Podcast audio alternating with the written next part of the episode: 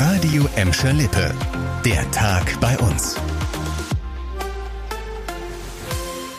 Mit dir Kübner, hallo zusammen. Wir starten mal mit einer guten Nachricht, muss ja auch mal sein. Bottrop ist wieder ein gutes Stück sauberer.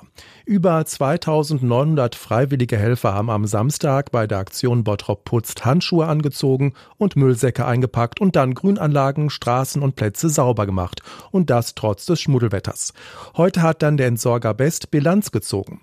12,5 Tonnen Müll haben beispielsweise Privatleute, Schüler, Kita-Kinder und Vereinsmitglieder eingesammelt das ist etwa so viel wie bei den vergangenen Aktionen. Entsorgt wurden unter anderem auch Autoreifen, Bauschutt und diverser Sperrmüll.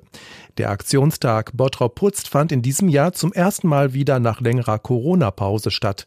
Auch in Gladbeck und Gelsenkirchen gab es in diesem Jahr Müllsammelaktionen, die waren aber schon im Frühjahr. Versuchter Mord und gefährliche Körperverletzung, das sind die Vorwürfe gegen einen jungen Gelsenkirchner. Der 26 Jahre alte Mann steht seit heute vor dem Essener Landgericht. Er soll im Frühjahr durchs Dachfenster in die Wohnung eines Bekannten eingestiegen sein. Laut Anklage ging er da mit einem Messer auf den Mann los und verletzte ihn damit schwer.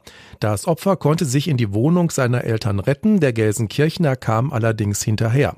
Als der Vater des Verletzten versuchte, den 26-Jährigen zu überwältigen, soll der Angeklagte auch auf ihn eingestochen haben.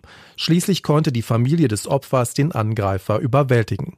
Ein Streit um Drogengeschäfte soll der Hintergrund der Tat gewesen sein. Laut Staatsanwaltschaft hatte der Gelsenkirchner während der Tat auch verschiedene Drogen intus. Mit einem Urteil ist wohl Mitte Dezember zu rechnen. Jetzt zu einem brutalen Zwischenfall beim Halloween Horror Festival im Kirchhellner Moviepark vom Wochenende, der auch heute noch nachwirkt.